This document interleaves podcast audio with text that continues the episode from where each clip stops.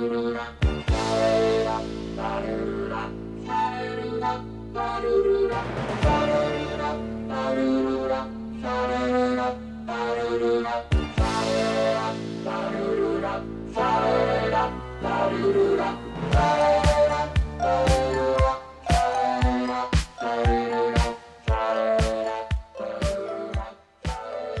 Bienvenidos a una nueva edición de It's Alive, un podcast de cine que va por otro lado. Aquí, como siempre, quien les habla es Juanse y a mi lado. Mariano, Ah, me estaba estirando. estoy. Sí, justo.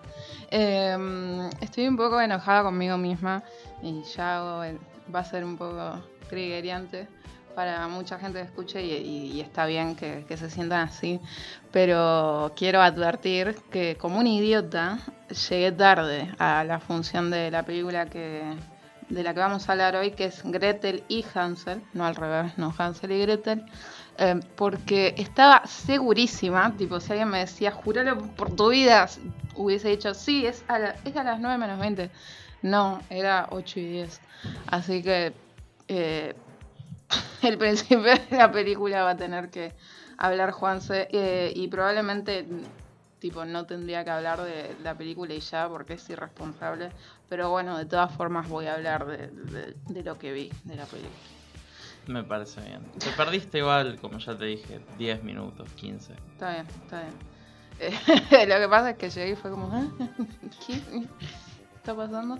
Eh, sí o sea lo que vi a mí me dio la sensación que era lo más importante de la película Sí, definitivamente. pero, pero igual. Em, igual primero hablemos un ratito de Os Perkins, que es el director. Aunque no, cuando llegué por eso estaba como, ¿qué? Porque parecía que lo que estaba viendo lo había hecho Panos Cosmatos. Que, no sé que si no, no saben quién es Panos Cosmatos, aunque tiene un nombre muy particular que para mí lo escuchás una vez y decís, sí, ya sé quién es. que es el chabón que hizo Madly y eh, Coso, eh, Beyond, the Beyond the Black, Black Rainbow. sí, eh, dos películas. eh, a mí Mandy me encanta. Beyond the Black Rainbow me- parece que está bien. eh, y, o sea, tiene un estilo mucho, muy particular. Entonces, esta película se vio en gran. tipo, sí, voy a decir en gran parte porque hasta la música es como un toque Panos Cosmatos, o sea, de, de algo que estaría en una película de Panos Cosmatos. eh, la eh, igual la música la hizo el chabón que hizo la música del remake de Maniac. Entonces, como Nice. tiene sentido. Una remake a mí me gustó bastante. Sí, sí, sí, está, está bien. Mm. Esa remake, sí. Eh, pero volviendo a Oz Perkins, eh, que si también le suena el apellido es porque, o sea, es el hijo del mismísimo Anthony Perkins. Lo digo porque, tipo, yo la- cuando me enteré por primera vez fue como, ah, como qué interesante van, o sea, a mí me parece interesante, ¿no? Como que quedó este pasión por el cine en la familia. Dinastía hollywoodense. Sí, lo que pasa es que el chabón era actor primero, ¿o no? Sí, el chabón eh, era actor, actuó en varias películas haciendo casi siempre papeles secundarios. Creo que tuvo un rol recurrente en Star Trek, en una de las Sí. tantas series de Star Trek, ahora Sí. no recuerdo. Puede que sea Voyager, puede que sea Babylon, Una de eh, esas. claro, no sé, algunas. Em, pero el papel en el que más lo van a recordar probablemente, porque es una película que yo vi 71 mil veces y sé que la gente vio 71 mil veces, es en Legalmente Rubia. Él hace de el muchacho alto y extraño que entra a cursar con Ellen a- tipo al mismo tiempo, que tiene la escena con esta profesora, que es la actriz que está en Bombshell y estaba en Two and a Half Men Mm. la secretaria de John Lithgow. Que esta profesora que es como medio mala, pero en realidad es como buena. Eh, sí. Le hace, hace una pregunta de quién dijo tal frase y él dice Aristóteles y ella va y le dice apostarías tu vida que fue Aristóteles y el chabón se queda tipo "Eh, eh, eh". y después más al final de la película que le está hablando a dos chicas Ellen viene y le hace como una escenita como para que el chabón tenga más levante, no sé qué. Sí, ese señor hace películas de terror super artsy ahora. Sí, sí, sí. Las sí, vueltas sí, de la vida. Sí, sí, sí, su- super artsy. Y la primera película que hizo fue eh, The Black Coast Daughter. Que yo en realidad, pens- en realidad pensé que él había hecho primero. I am. Odio este título. I am the pretty thing that lives in this house. Eh, pero no, y tipo, después viendo esa pensé, menos mal que vi primero The Black Coast Daughter, porque tipo, si veía primero esa, probablemente hubiese dicho, no sé si voy a ver lo que haga este señor después. Pero pri- primero hizo eh, The Black Coast Daughter y mm, nada, tipo, la vi hace un par de años esperando nada. Si no fue como más bien, a ver qué, qué onda esto, qué sé yo, la hizo el hijo de Anthony Perkins. Y me había sorprendido un montón. A mí me pareció bastante original y que yo no recuerdo si en el, en el capítulo de mm, Coso de la película. La nombramos La en el capítulo de Luz. Esa, esa, sí. sí. creo que la hemos nombrado en alguna otra ocasión. Sí, pero puntualmente en el de luz, porque yo no quería decir por qué para no, tipo, spoilers. Em, pero más o menos una pista dimos de por qué nos parecía interesante, porque era como un, un- una forma nueva o escribir algo nuevo sobre posesión, que ya tantas películas hay de eso. Sí, y- que al mismo tiempo se apoyan un montón de clichés que no quedan ni burdos, ni horribles, ni, oh, esto lo, mi, Sí, lo sí, vi sí. mil veces. Sí, y no, no, nada, que, o sea, que tipo, que el mismísimo diablo sea como una especie de amigo imaginario, a mí me... O sea, mínimamente me, me llamó la atención y pensé, uy, quiero, quiero saber qué va a ser lo siguiente que, que va a hacer este chabón. Lamentablemente eh, hizo... Lamentablemente para mí, en realidad es como mi opinión, pero The Pretty Thing That Lives in This House es como para mí la encarnación de, de los ejemplos que te tira alguien cabeza de termo que dice, ay, como mm, este nuevo terror o qué sé yo, no es terror, bla, bla, bla". Y, y sí, es como, es eso. Y yo creo que, que Dos Perkins puede caer súper fácil en esto que se le dice eh, como nuevo horror. ¿Cómo es que le dicen en, en inglés? Tiene un nombre. eh, em, En post-horror. eso, post-horror. Que es una forrada. Y, Eh, Sí. y, y como que este chabón cae muy fácil en eso. Em, pero que se, o sea, no había visto la película porque, o sea, estaba en Netflix y era en la época en que yo decía, "Mm, no sé si ver una película de Netflix sea tan buena idea, pero porque no sabía que era de él, tipo, hasta hace poco y la vi hasta, tipo, esta semana recién. Y básicamente porque quería ver como qué onda después con eh, Gretel y iba a decir Hansel y Gretel, pero no, no, no. Em, y no sé, es como que me hizo sentir rara y un poco me hizo enojar porque sentí que el chabón, o sea, Gretel y Hansel no la escribió él, por ejemplo, pero esas dos, eh, las anteriores sí, las escribió él. Igual es raro porque cuando primero anunciaron la película eh, dijeron que él la estaba coescribiendo con Robert Sí, Hayes. sí, por eso. Y es después como- solo tuvo crédito Robert Hayes cuando el- de- Sí. al final en, la película. Así que no sé, eso también es algo raro que se suma a nuestra teoría de que producción metió mucha mano en la película. Sí, hay muchas cosas que se sienten en la película que para mí no se bancaron el proyecto que compraron, básicamente. Y, y al final un poco se cagaron, un poco se asustaron. Eh, lo cual es, no sé, me parece un poco raro porque la sacaron en esta época del año que hay literalmente nada. Sí, enero es el mes de la muerte. Sí. En- para citar algunos ejemplos de películas del género estrenadas en enero, por lo menos en Estados Unidos, de los últimos años me- se me vienen a la cabeza Bye Bye Man y Sí. esa nueva de The Ring que claramente no vi Sí. y no voy a ver. Bueno, The Grudge. Sí, sea, The Grudge, exactamente. La Como puta madre que ese lo ti- parió. o sea, ese tipo de películas. Entonces, no sé, eh, me, me dio esa sensación rara de que no confiaron en, Es en que la... yo cuando vi el trailer dije, esto se ve bien. Y dije, ah, es de Oswood. Y dije, uh, puede que estar interesante. Sí. Y después vi, la van a estrenar en enero. Y dije, la puta madre, hizo una película de mierda, qué paja, yo quería Sí. que hiciera algo bueno. Y después vi una review cuando salió allá en Estados Unidos, antes de que se estrenara acá, que el título de la review era, esta película es demasiado buena para estrenarse en enero.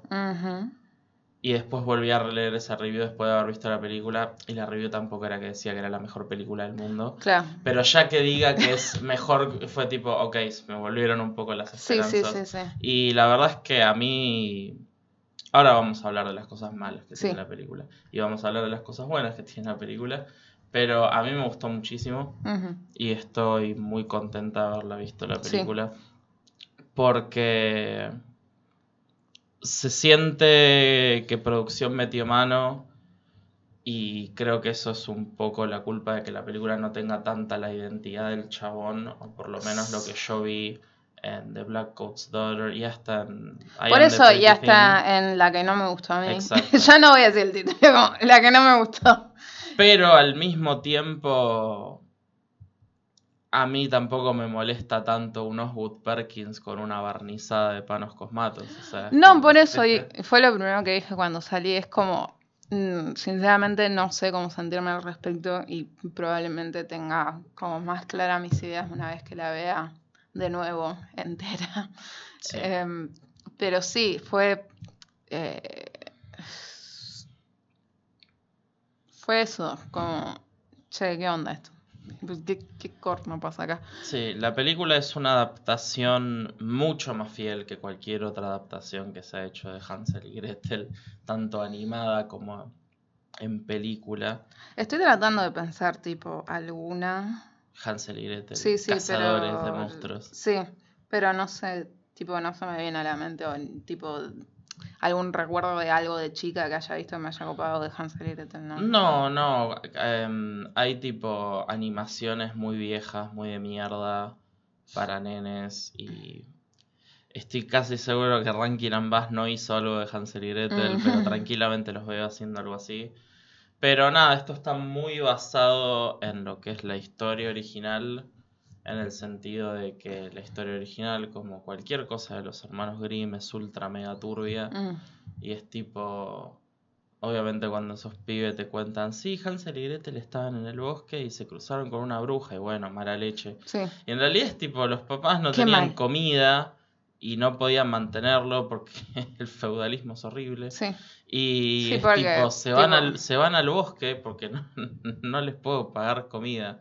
Y si sobreviven bien, y si no, me chupo un huevo. Bye. Sí, Y esto es más o menos así. La película se llama Gretel y Hansel porque hay un enfoque mucho más grande en el personaje de Gretel, que Sí. a mí me parece un nombre correcto para la a película. mí me parece un poquito boludo, pero bueno, es como, no, no, no me parece necesario, es como, siento que es un poco enfocado a este white feminism que me rompe las pelotas que tiene Hollywood, que si no vieron los Oscars, que tipo los últimos Oscars, hubo un momento en que yo me quería suicidar, donde estaba Sigourney Weaver, a quien amo, Sí. y Brie Larson y la chica que hace Wonder Woman, que ahora no me... Gal Gadot. Gal Gadot, ahí está. Y fue horrible. Sí, que tipo, Gal, Gal Gadot las mujeres, ¡uh! sí, y Gal, Gal Gadot ha tenido cosas problemáticas, digamos. Ah, Así que... no, no, no, no.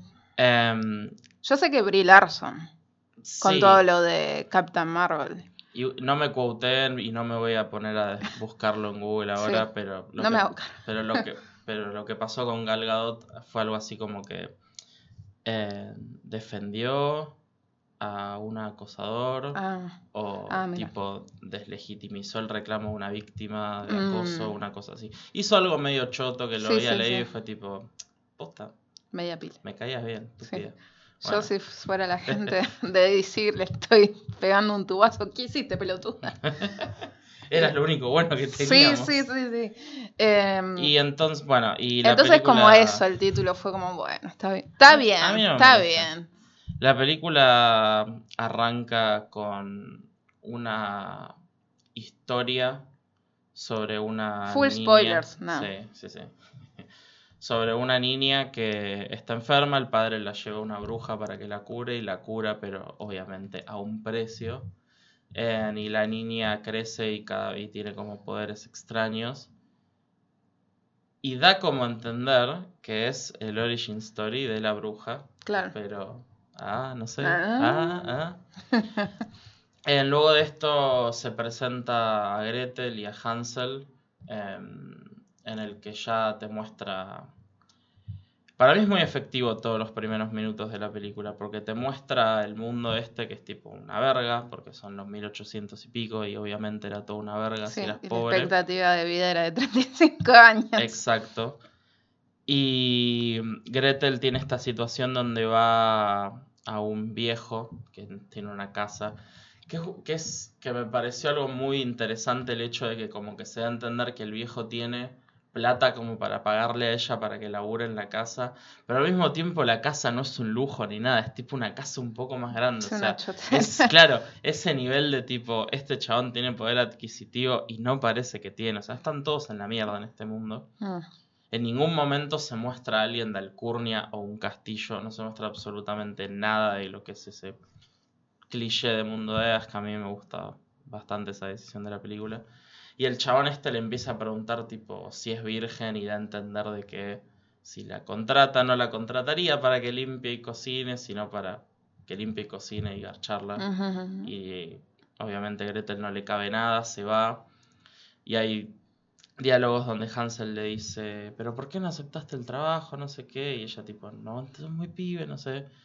Y la mamá también le dice tipo, sos una pelotuda. Anda. Y ahí es cuando los echa de la casa. Amenazándolos con matarlos con un Vayan hacha. con los lobos. Sí, amenazándolos con matarlos con un hacha, básicamente. A Gretel, Hansel no está en esta escena. Ok. O sea, la película también se encarga al principio de como mantener esta imagen de inocencia de Hansel sobre la madre y sobre todas estas cosas. Em, y después hay otra escena que yo entiendo que si alguien le enojó o le pareció innecesario o le pareció una pelotudez, a mí me pareció muy buena porque no solo la fotografía, la imagen, las locaciones y los maquillajes son geniales, sino que también muestra que este no es un mundo donde la bruja es la excepción, sino que es un mundo donde hay cosas, es un mundo austero, es un mundo agresivo. Tus padres te, te amenazan con matar, el mundo te amenaza con matar, la sociedad te amenaza con matar. Bichos sobrenaturales te amenazan con matar, porque ¿qué pasa? Van a esta casa diciendo, acá vivía una señora que cría gallinas, por ahí nos puede dar asilo, no sé qué. Llegan, la casa como que no hay nadie, pero hay una cama, se acuestan a dormir porque están cansados, son tipo nenes que los acaban de echar de la casa. Y de repente se despierta tipo un Noferatu turbio que no sabes qué es de la nada, con un grito horrible y los empieza a correr afuera de la casa y es tipo... ¿Qué verga está pasando? Y dura tipo eso, nada, porque aparece el personaje del cazador que mata al monstruo este. Y ahí es cuando yo entré a Y la ahí es cuando vos entraste al cine. Entonces, para mí, setea muy bien lo que es el mundo Claro. y cómo funciona. Que después en la película te da un poquito de bronca, porque como vos habías resaltado ayer, hay un par de cosas que no se explican también. Sí. Entonces, yo creo que world building está muy bien. En algunas cosas de los personajes O podrían sea, haber escrit- estado- como escrita, Sí. la sensación que me dio a mí es que eh, está un poco floja. Eh, para mí lo más fuerte, y quiero decir quiénes son las personas encargadas del diseño de producción, que el diseño de producción es Jeremy Reed y después eh, la dirección artística es Christine McDonald, Les mandamos un beso enorme. porque para mí es tipo real y... Ah, eh, la dirección de imagen también, que lo tenía por acá. Eh, para mí es como lo más fuerte de la película, que es el aspecto que tiene. Y sí, es como el world building, pero no desde el guion, sino más bien de, de cómo se ve todo.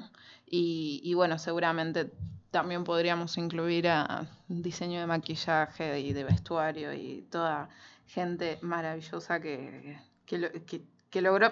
Porque algo que le decía a Juanse es que probablemente cuando yo la vea entera la película voy a tener la misma sensación que cuando vi The Neon Demon. Probablemente me gustó un poco más que The Neon Demon. Pero eh, cuando terminé de ver esa película fue como, yo creo que la recomiendo por cómo se ve. O sea, para mí es válido verla por eso y ya. Y puede ser, puede llegar a ser que, con esto me pase lo mismo. Eh, ¿Por qué digo que probablemente me guste más que The Neon Demon? Es porque la bruja es... Mm, sí. Gracias a Dios. Sí, sí, sí. La actriz que hace de la bruja, que es Alice Krieg, que yo no me acordaba quién era. Gloria Carra. es igual a Gloria Carra. Gloria Carra. No me digan que no. No me acordaba quién era y después googleé y me acordé quién era. Es la que hace de la Reina Borg en Star Trek First Contact, que es una de las mejores películas de Star Trek en mi opinión, o por lo menos de las que más me gustan a mí. Me estoy riendo porque la mina es de My Little Vampire, que es una película que vi como 200 veces, cuando era chica. Con ese pibe de anteojos que estaba en todos lados, que era tierno. de Stuart Little. Sí. El niño Stuart Little. Había una vaca vampiro. ¡Sí! Me encantaba, me encantaba, me parecía como lo mejor del universo. Y ella hacía de la madre vampiro. Es verdad. Y después también hace de la madre de la familia de Sleepwalkers. Sí, y estuvo en Carroza de Fuego. Estuvo en Carroza de Fuego. Se nota que es una actriz de verdad. Sí, bueno, hablemos de las actuaciones. ya que estamos. Em, porque ella me pareció muy fuerte. Es como, la vi y pensé, uy, ojalá toda la película hubiese sido eso. Mm. Básicamente como esta, más por lo que plantea la película, que es eh, algo distinto de la historia, o por lo menos de la historia que conocemos, que la bruja no es que se quiere comer a los dos, sino que ve en Gretel un potencial también para ser bruja, como que están hechas de la misma materia, que son lo mismo y se dio cuenta. Y no hay, no hay mucho desarrollo, es como me, doy cuenta que somos lo mismo. Entonces me hubiese gustado muchísimo que tal vez la película sea, eh, váyanse, tipo, no les puedo dar de comer lo que sea, como el cuento, tipo, váyanse, y, lo, y se encuentran con, la cabaña de la bruja y porque una vez que se encuentran con la cabaña de nuevo panos con como la estructura que tiene y qué sé yo. Eh, sí, Ari Aster también. Sí, sí. Gente que le gusta, o sea, es una cabaña alpina, como tampoco la pelotudez. Sí, bueno, pero... es gente que le gustan los triángulos. Sí. Producción dijo, mete un triángulo gigante en la película. Sí. That's what kids now, like sí, nowadays. Sí, sí. sí. Hello, hello kids. A los pibes les gustan los triángulos. Sí.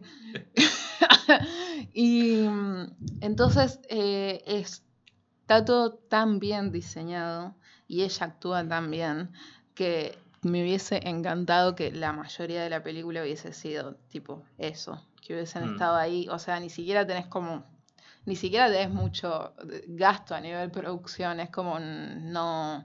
Y por lo que me contás vos, no es que están en muchas locaciones o nada que se le parezca. Em, no, o sea, hay como muchas escenas en el bosque al principio. Eh, la casa del viejo malo, la casa del Noferatu, en la casa de ellos y después es como transiciones de caminar por... bosques. Claro, porque es, como que es un bosque con casas cada tanta distancia. En ningún momento se ve tipo un pueblo, excepto en los flashbacks de mm. la historia de la nena esta turbia. Y ni interactúan con otras personas ni nada. Es como que hay un sentimiento de que están como todo muy lejos y muy aislado. Y es todo difícil. Sí, la vida. la vida, la vida Nisman. Em, entonces, em, ni, siquiera sentí como mucho desarrollo de parte de los o sea, de no solo de la relación de ellas, sino como de los personajes individualmente. Y como dije, ella me fascinó.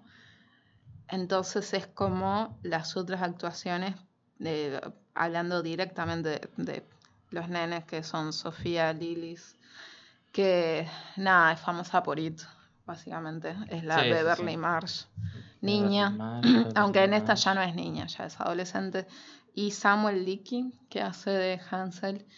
Y algo que a mí lamentablemente me sacó de quicio porque soy insoportable, pero sorry, o sea, culpen a Eggers. a- tipo, no pueden tener distintos acentos. No pueden. Es como la, la, la actriz esta, eh, Alice Krish, es como, está haciendo un esfuerzo por, tipo, hablar como alguien que hablaría en el año del repedo. Y después el nene también tiene como un acento, como no parece de Estados Unidos. Y después esta piba habla como, sí, estamos acá en el Starbucks en Los Ángeles. Entonces, eh, a, mí me, a mí eso me saca de la película, tipo, zarpado, es como... No hagas esto, Os Perkins. eh, para mí tuvo que haber, o sea, porque no le voy a echar toda la culpa a la piba, tipo, a mí me dirige alguien y me dice que está bien como hablo, continúo. Entonces, eh, tipo, tampoco te digo que seas un enfermo como Ever si te pasas cinco años investigando cómo se hablaba en esa época. Pero es algo que, eh, y, si me dicen, ay, qué hincha pelota, es algo que hasta le exijo a, eh, ay, ¿cómo se llama esta? La novela del 13, eh, la que estaba la China Suárez. En tiempos de. Eh, tierra, de amor y venganza, amor y tierra, venganza, tierra de amor y venganza, que tipo están hablando como estamos hablando nosotras y se van a tomar una birrita y a la vuelta en Palermo. Es como, no, tipo, no estamos en esa época y la gente no hablaba así. Entonces, em, La gente en esa época hablaban todos. Buenos Aires 1945. sí, La flota Tavares ha abarcado acá en el muelle. Sí. general, pero El general Perón. ¿Cómo se, cómo se llamaba esto que pasaban en, en los cines, sí. con las noticias? Sí. sí. Hermoso, tipo, si querías ver las Fun noticias. fact, no aparece filmado en los videos, pero en una de esas cosas, una de las noticias habla de algo que hizo mi bisabuelo. Ah, Y está qué en bien, YouTube cool. es, es muy, es muy chistoso. Hay que compartir.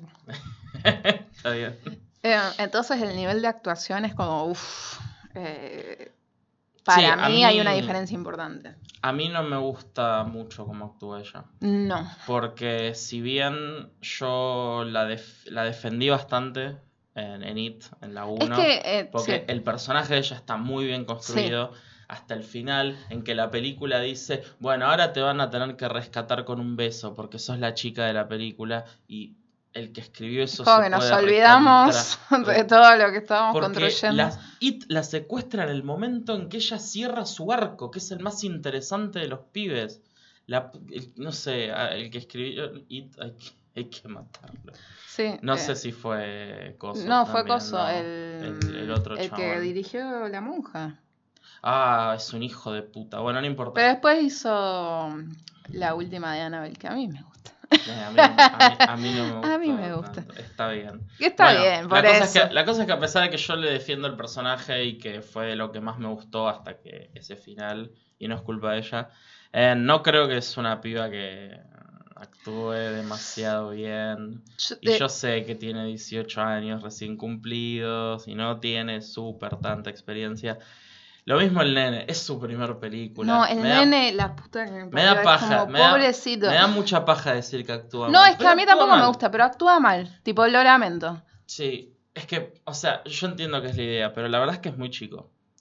Porque yo digo, el pibe de la bruja actúa excelente y también era recién su segunda película, pero es más grande. Sí, pero los nenes en cuatro años actúan bien en esa película.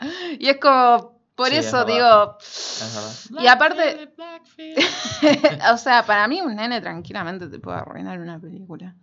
O sea, no es que la arruina, pero No, tipo no. pensabas, ¿cuándo se va a callar esta O sea, criatura? vos viste, las, vos viste la amenaza fantasma. Vos sabés que Sí, por eso, vos sabés por que un eso. nene puede arruinar una bueno, tenés película. razón, sí. La puta madre. Eh, entonces eh, era muy irritante, como, ay. Hasta el regalo prometido actúa. Fue lo peor que le pasó al cine ese pibe. Pobrecito. Pobre. Sí, no, pobre. Eh, entonces, eh, bueno, justo hablando de vínculos, eh, tampoco me parece que está súper trabajado. El- es más como somos hermanos y yo soy tu hermana mayor, por ende tengo responsabilidad sobre ti. y eso es como lo que nos, nos linkea y que hacen ruidos de chancho y ya. Entonces, por eso digo que me parece que flaquea bastante en la parte de, de lo que es guion la película. Sí, sí, la verdad que sí. Porque además es como que flaquea muchísimo de la misma manera que si bien las escribieron dos personas distintas. Sí. eh, I am the pretty thing that Sí. lives inside the house flaquea. Pero Cosas que no se explican. Claro, también. pero I am the pretty thing that lives inside the house, como yo te dije, siento que es un primer borrador de algo que el chabón dijo, esto está buenísimo, se imprime.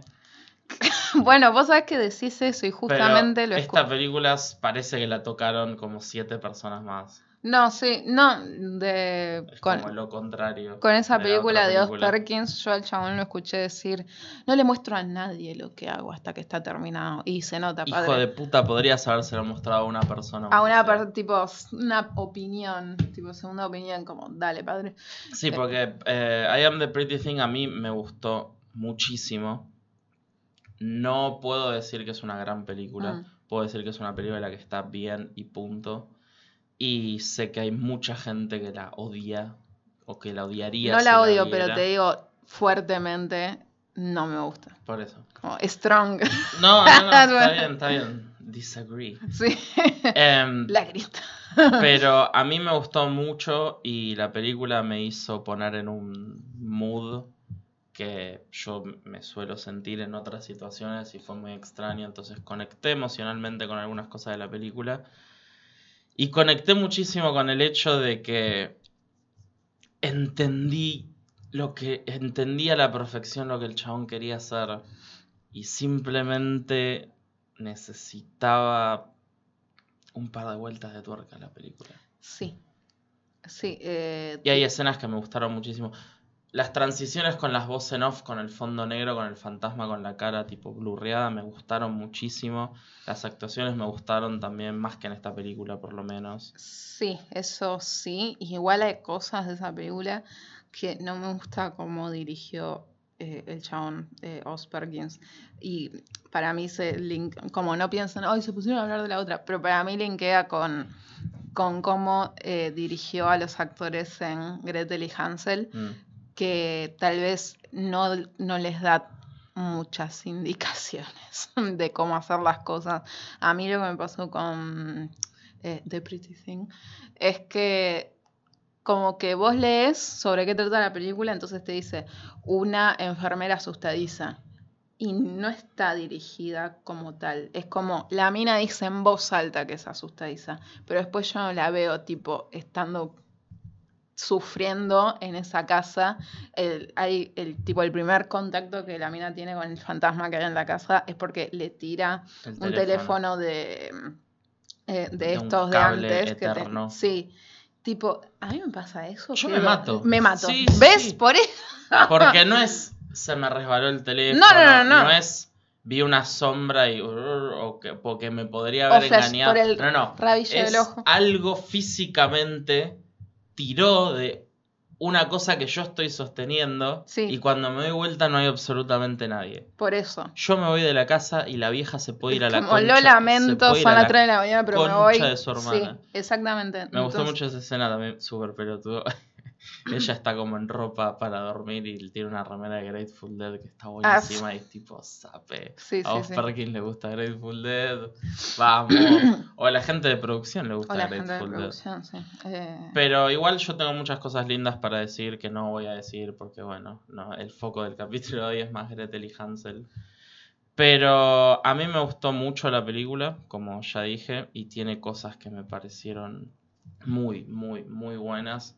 Y Oz Perkins tiene esto de que que solo me pasa cuando veo cosas tipo, por lo menos del género, de Panos Cosmatos o Eggers o Ari Aster, en el que el chabón mete un plano o mete algo que está filmado de una manera que es tipo, "Qué hijo de puta, mirá lo bien que filmó sí, esto". es Que que. me da bronca que el chabón filme tan bien, porque después veo algo como igualmente bueno, o, o- o más o menos, y es tipo, mira, está muy bien dirigida y bla, bla, bla, y punto. Y no hay ningún plano en particular que diga, esto me mató. Y este chabón no, hace cosas que es tipo, a mí me gustaría hacer estas cosas. No, es que lo, mm, lo más fuerte, como ya dijimos, es vis- lo visual. Sí. Lo visual es. Tipo, es. Una. No sé, iba así como una joyita, pero sí lo No, es. es O que sea, se ve, sí, sí, sí. Se ve es para, excelente. es para tenerlo en la mesa de luz. Sí, yo creo que por ahí el chabón se beneficiaría de. O por ahí pensar más el proyecto. O. Un porque poquito yo- más de Porque, pensamiento porque yo detrás. siento, yo siento que The Black Coat's Daughter está muy bien pensada. Sí, eh, por- porque porque narrativamente es una película muy difícil de contar. Sí, De contar bien, por lo menos. sí. Es que para mí lo eh, quiso eh, un poco replicar la misma sensación con eh, I Am the Pretty Thing. Básicamente porque es como que tiene esta estructura donde el, el espectador de a poco se va, se va dando cuenta de lo que está pasando o de lo que pasó. Y en la primera película sí lo logra. Es como, yo diría que fue ordenado, por lo menos, en sus pensamientos. Sí, es que tenés tipo, es como un rompecabezas en el que te faltan literal Es difícil dos primera, piezas sí. y seguís sin saber cuál es la imagen. Y en los últimos casi 10 minutos la película te tira tipo Sí. lo que te falta para completar.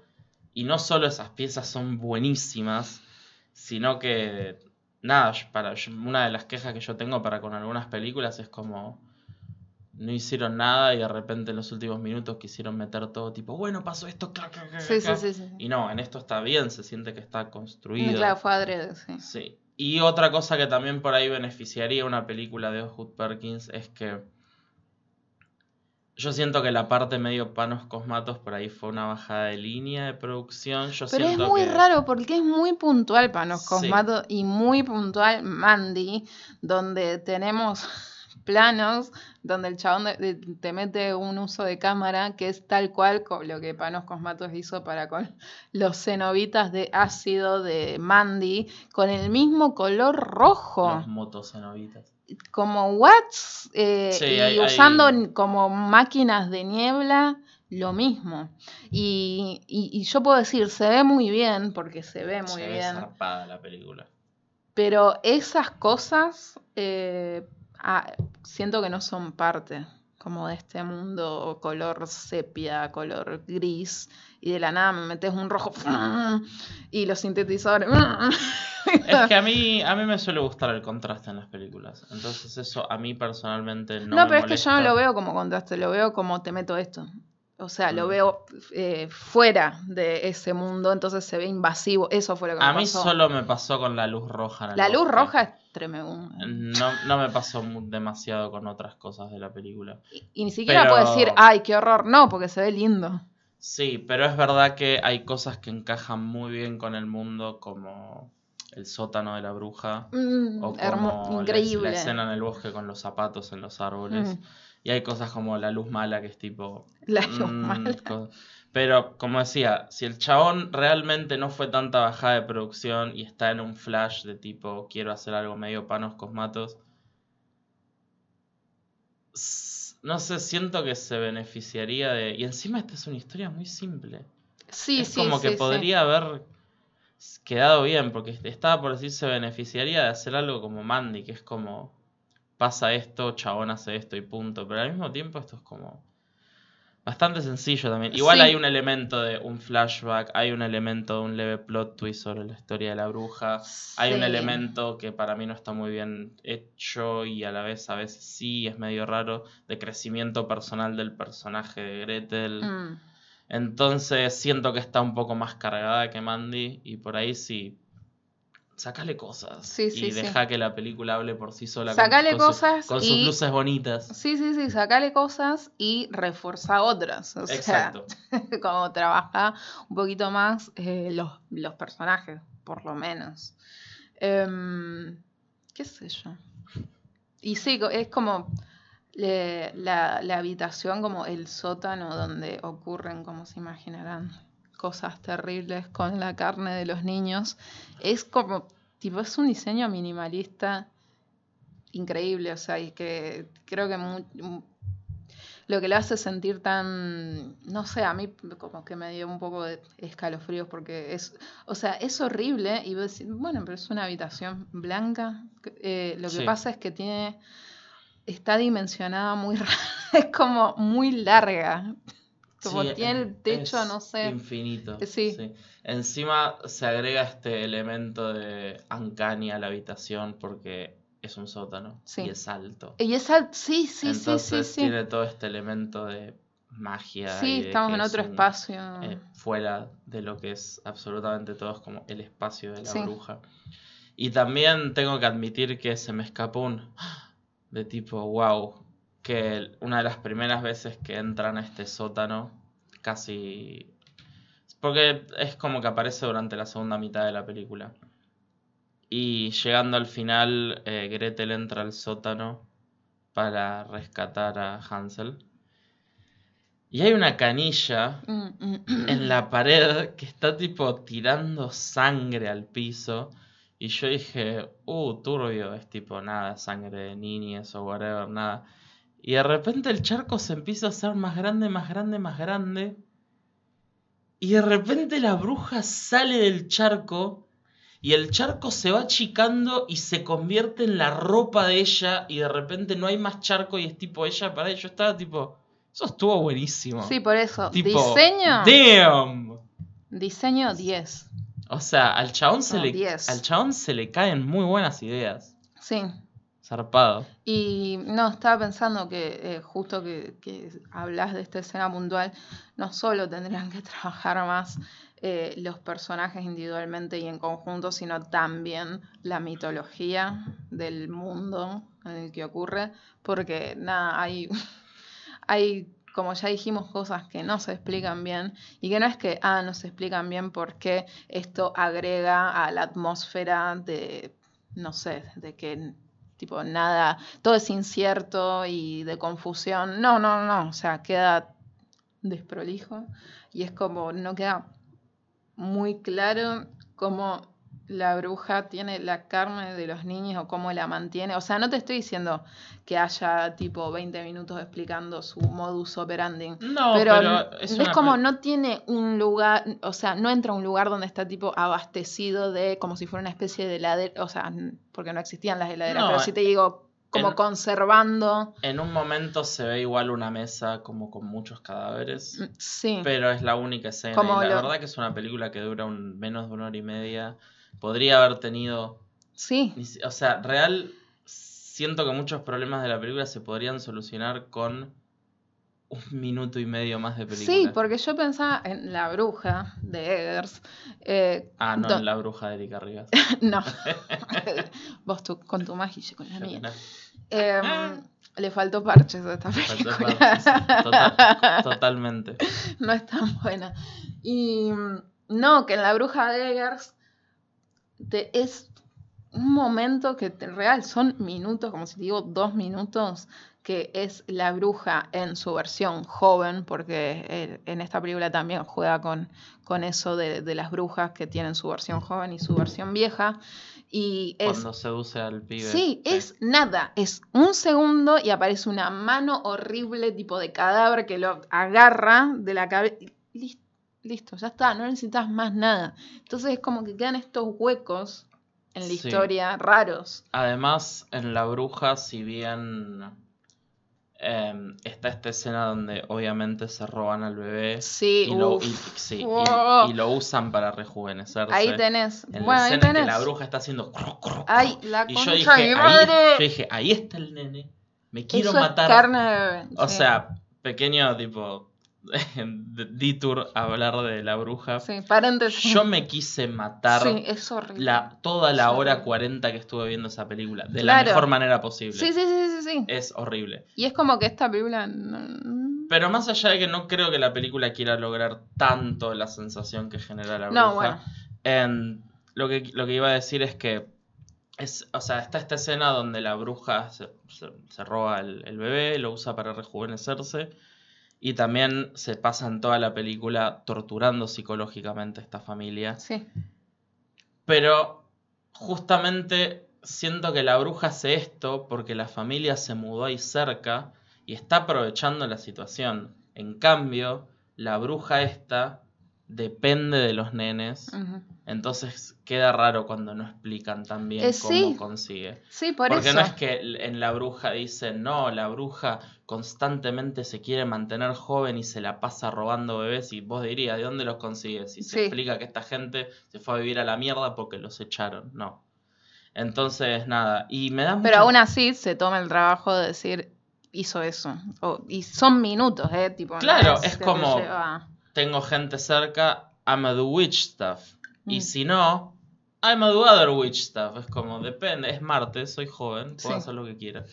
Em, pero en esta, y es una paja porque ay, el- tiene- los detalles están buenísimos en esta película. Hay una parte que dije, la puta madre, qué asco, que es cuando ya te enterás que la comida está hecha de pibes, porque vos lo sospechás, porque decís, mm, ¿de dónde saca Mm. toda esta comida? Bueno, el diseño de la comida también, 10 puntos. Y se ve un queso con venas. Un asco. Y es un me asco. quise matar. Es un asco, la puta madre. Queso de chancho. El queso, el queso de chancho. Por ahí Sí. tu viejo lo dice, mmm, qué rico. Sí, mi, mi padre come todo. Todo. Es capaz, sí. Sí, sí, le dicen, esto está hecho de... Mm, bueno. ¿Qué sé Como yo. las cabras que comen latas. Mm, No les sé. Sí. Te quiero, pa. Sí, no, ese- esa, esa horma de queso con venas, tengo que admitir que me, Me me sí. rompió un poquito. Fue tipo Sí. desagradable. Sí. La puta madre. Pero a mí me pero si bien a mí me gustaron las tres películas de este chabón, me gustaron muchísimos. Y puedo decir que claramente una es mejor que la otra, lo que sea, bla, bla, bla. Sí me da muchísima paja que todavía no hizo algo al nivel de Black Coat's Daughter de No. Porque esa película para mí tiene una fineza. ¡mua! increíble y hay cosas del chabón que me encantan cuando filma. Yo te dije, el chabón tiene esta habilidad para que, el, para que todo el, el set y el fondo esté iluminado de cierta manera y el personaje que está filmando tiene otro tipo de iluminación, ya sea que está oscuro o tiene otro matiz de luz en la cara o lo que sea y eso a mí me rompe la cabeza, me parece que el chabón es un director de la puta madre. Y nada, me- soy, soy ultra fan del chabón.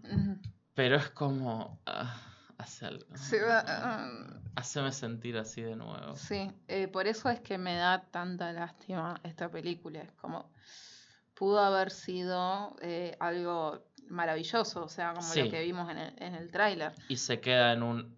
Está bien tirando a un poquitito más de bien, capaz. Sí, que como, mm, y, y- y todo obviamente gracias a- al aspecto que tiene, porque después también cuando dijimos que la productora, o sea, que a mí me da la sensación de que no se, que no se la bancó, eh, hay muchos momentos que se sienten que son voces en off de postproducción, Sí, que es como... por ahí habría que explicarle a esta gente tarada lo que está pasando. Claro, y es como en el Estos final... tarados. Sí, es como en el, el final ni siquiera es el final de Anticristo. Como que necesita una voz en off. Como Claro. se entiende perfectamente qué fue lo que pasó. Y, y después también tiene una voz en off horrenda que la odié, que, que dice, ¿serán mis sueños? ¿Será, será, ¿Será que lo que estoy viendo es real o será porque comí mucho a la noche? Como la puta madre, no hacía falta. No hacía falta. No, es que para mí el- la voz en off, en las partes que se cuenta la historia esta, el backstory de la bruja y eso está muy bien. Y al principio hay un par de voces en off que no me molestan. Y la voz en off particular del final de ella diciendo tipo... Ah, decirlo del delivery. ¿Qué cosa? Del delivery de la piba. Que te Ajá. jodió. Y a mí también me jodió. Que nada, que suena horrible. Ah, sí, suena horrible cuando habla. Está leyendo. Está leyendo. Es, no, pésimo. Pero no me molestó para nada la voz en off del final donde dice tipo... eh, y yo este poder le puedo dar oscuridad o no sé qué. Eso no me molestó para tanto. O sea, me molestó en el sentido de que el- todo el voz en off de la película me venía molestando, todo Sí. lo de la mitad. Pero si vos me decís, te pongo voz en off al principio, te pongo voz en off al final, diría, ok. Entiendo porque está basado en un libro. Sí. Pero hay cosas de eso que es muy, muy, muy molesto. Claro, es que ponerle eso de voy a construir algo nuevo, a mí sí como que me molesta porque se entiende igual, o sea, por algo la piba se queda ahí. Primero que no decide seguir a la bruja con lo que le plantea, básicamente ir al lado oscuro, eh, sino que la destruye. No solo la destruye, después hay un cambio en la ropa de la piba, que tipo Sí. es ropa blanca, o sea, listo. No, es que yo ¿Cómo? personalmente hubiera sacado todo el voz en off Sí. de esa parte, pero si vos me ponías al final y al principio, Claro, hubiera dicho, claro, claro. ok, es como bookends, Ujú. lo entiendo, Sí. y fue una decisión creativa que no me cabe y punto. Pero sí, el voz en off la verdad es que es Debatible. Muy, muy G, en- pero bueno, para mí la, la bruja car- ca- carrea bastante la película. Sí, por eso. Se la puso al hombro tipo... Yo Ah, eh, ah. la recomiendo por eso. Tipo, Sí. sí. para mí vale la pena totalmente. Eh, si entran en IMDB probablemente van a leer que nadie la recomienda. Eh, así que por eso digo, bueno, Ew, very watchable. very watch, yo banco el very watchable de esa expresión. Es que es súper watchable Sí. la película. Está, Sí. está bien. Sí, Yo recomiendo las tres de él, porque si bien I Am the Pretty Thing es la más floja, y no me parece mala, pero sí me parece floja, y es completamente subjetivo el hecho de que digo, me encantó Claro, la claro. película. Igual la recomiendo porque siento que es algo tan particular y no diría nuevo, pero único dentro de lo que hay en el género de estos últimos años. Que por ahí siento que, nada, la recomiendo porque tipo, mira, no sabías que existía y por ahí te gusta. Sí, sí, sí, obvio. Probablemente no, porque a nadie le gustó. tipo, y no lleguen puteadas a los Pero- privados. Claro, pero sí Black Coat's Daughter. Sí, yo la primera sí. Súper, recomiendo. súper recomendada, tipo sello de aprobación de It's Alive ahí, Sí. estrella dorada. Sí, totalmente. Yo la segunda no la recomiendo. Eh, no por eso digo, ni la vean. Eh, simplemente no la recomiendo. Y esta puedo decir que sí. Por lo menos eh, si sos como yo, que te copa mucho los diseños en general de, cómo se ven las películas. todo lo que cuando muestra un, los flashbacks de eh, ese cuento de que potencialmente podría ser la historia de origen de la bruja. Hay una persona que es toda negra, tipo negro sólido, con, Con el con un sombre. sí. Es preci- Dios. Sí. Y en el que- carruaje que tiene luz violeta por sonrisón adentro, tipo tétrico, sí. Es que, Increíble. es que honestamente, tipo, em, pistola en la cabeza, yo diría, es una película para ver en torrent. Pero la realidad es que se ve tan bien que yo diría, Claro, si yo la pueden ir a ver al Sí, cine, sí, solo porque la película se ve increíble, digo lo mismo, sí. véanla. Y Black Coast Daughter, sí, la próxima vez que tengan un tiempo y quiera ver algo de Está terror, Netflix, medio- por eso, medio spooky, medio tétrico, medio que los haga sentir Sí. rarencios, esa sensación fea que tienen adentro, eh, la súper recomiendo. Porque de la misma manera que, o sea, mucho, una sensación mucho más grande, pero de la misma manera que ese queso me generó Ah. cosas, el momento, en- y no voy a decir por tipo nada, pero el momento en que Kiernan Shipka, llegado al final, está en la cama del hospital y mira al costado y dice esa frase, yo estaba tipo, esta película es una de las mejores películas que vi este año. Porque yo la había visto, la vi en una lista de tipo las mejores películas del año que no viste, de Sí. A.B. Club, una cosa así en Sí. 2015, 2016. Y la vi y fue tipo, uh, es de terror. Y la IMDB y es tipo 5, 6, 4, 7, y es tipo, uh, esta película es como muy divisoria a ver y nada, tipo contentísima de haber visto esta película y la vi esta semana para este capítulo y es como ya la cuarta vez que la veo. Sí. Así que sí, ultra recomendada por las dos. Eh, Pretty Thing recomendada por mí con pinzas, no recomendada por Malena. Sí. Y Gretel y Hansel Recomendada. con pinzas Sí. también, por las dos. Así Por que, las. Sí. para que no sean como Para que no nos manden correo Para que no sean como el chabón que se levantó al lado mío en el cine y dijo, no me gustó nada. Y la novia decía, ¿ni un poquito? No. Sí, bueno, eh, nos sentamos en distintas filas porque no había lugar y lo- la gente al lado mío, la de, mi, la de mi derecha, la piba dijo, muy parecida a la bruja, ¿no? Pero después le- la gente de mi izquierda dijo, malísima.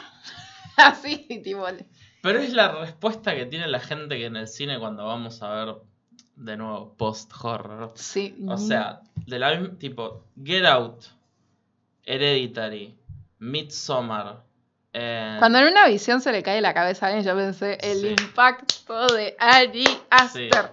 It Follows, esta, y estoy segurísima que si It hubiera visto It Comes at Night también, siempre, siempre, siempre que termina la película de este estilo, escucho un comentario de mierda en la Sí. sala. Me Por lo menos uno.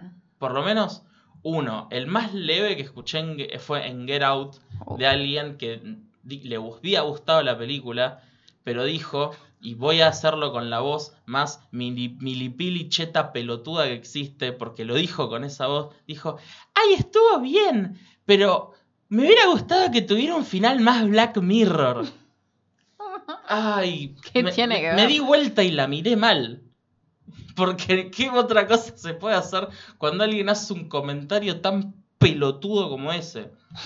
Pero en, en la mayoría siempre el comentario de mierda. La segunda vez que fui a ver Hereditary al Sí. cine, porque sí, había una familia atrás mío con Eso una no nena puedo creer. con una nena No de menos de 13 años y terminó la película y la nena dijo, no me dio miedo, uno. No me acordaba lo de uno. Sí, dice, dijo, yo le pongo un uno. No. Y yo estaba envenenadísima y era la segunda vez que yo había ido al cine a verla, pero estaba con mi vieja que no la había visto y mi vieja se estaba tipo traumando en el asiento al lado. La pasó muy mal mi vieja viendo la película. Hasta- tipo, creo que no me habló hasta la parada del colectivo. Sí. cuando salimos del cine. Estaba como, oh por Dios, que acabo de ver. Y bueno, le encantó, ¿no? Pero bueno. Así que esto ha sido todo por hoy. Eh, espero que hayan disfrutado este capítulo donde nos la pasamos hablando de Sí. Osgood Perkins, que Un para mí, Fue un rant medio raro, sí. Que para mí se tendría que llamar Osgreat Perkins. Arre. Así que con este, con este nivel de comedia que dudo que volvamos a igualar. Alcanzar. a- en- sí, en- nos, nos estamos yendo on top, gente. Así que muchas gracias por escuchar y hasta la próxima. Hasta la próxima.